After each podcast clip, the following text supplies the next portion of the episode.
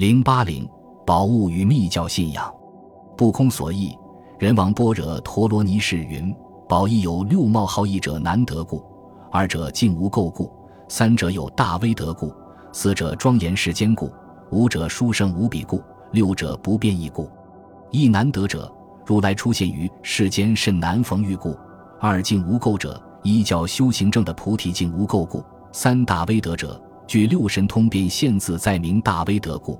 四庄严世间者，以三种菩萨律一界严世身心故；五殊胜无比者，正得无上菩提三界特尊殊胜无比故；六无变异者，正得究竟无上菩提不变异故。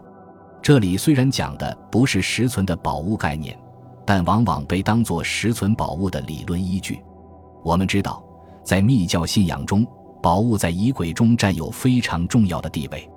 密教在敦煌的传播。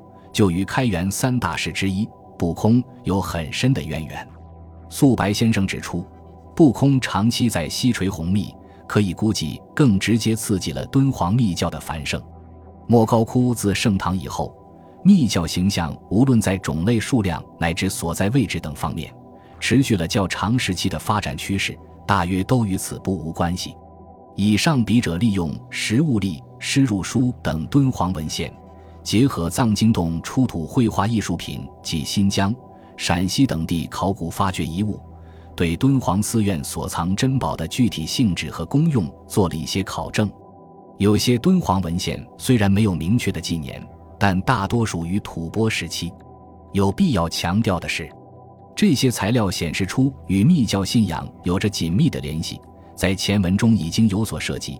但是这个问题颇为复杂，详细的阐述。只有四株来日了。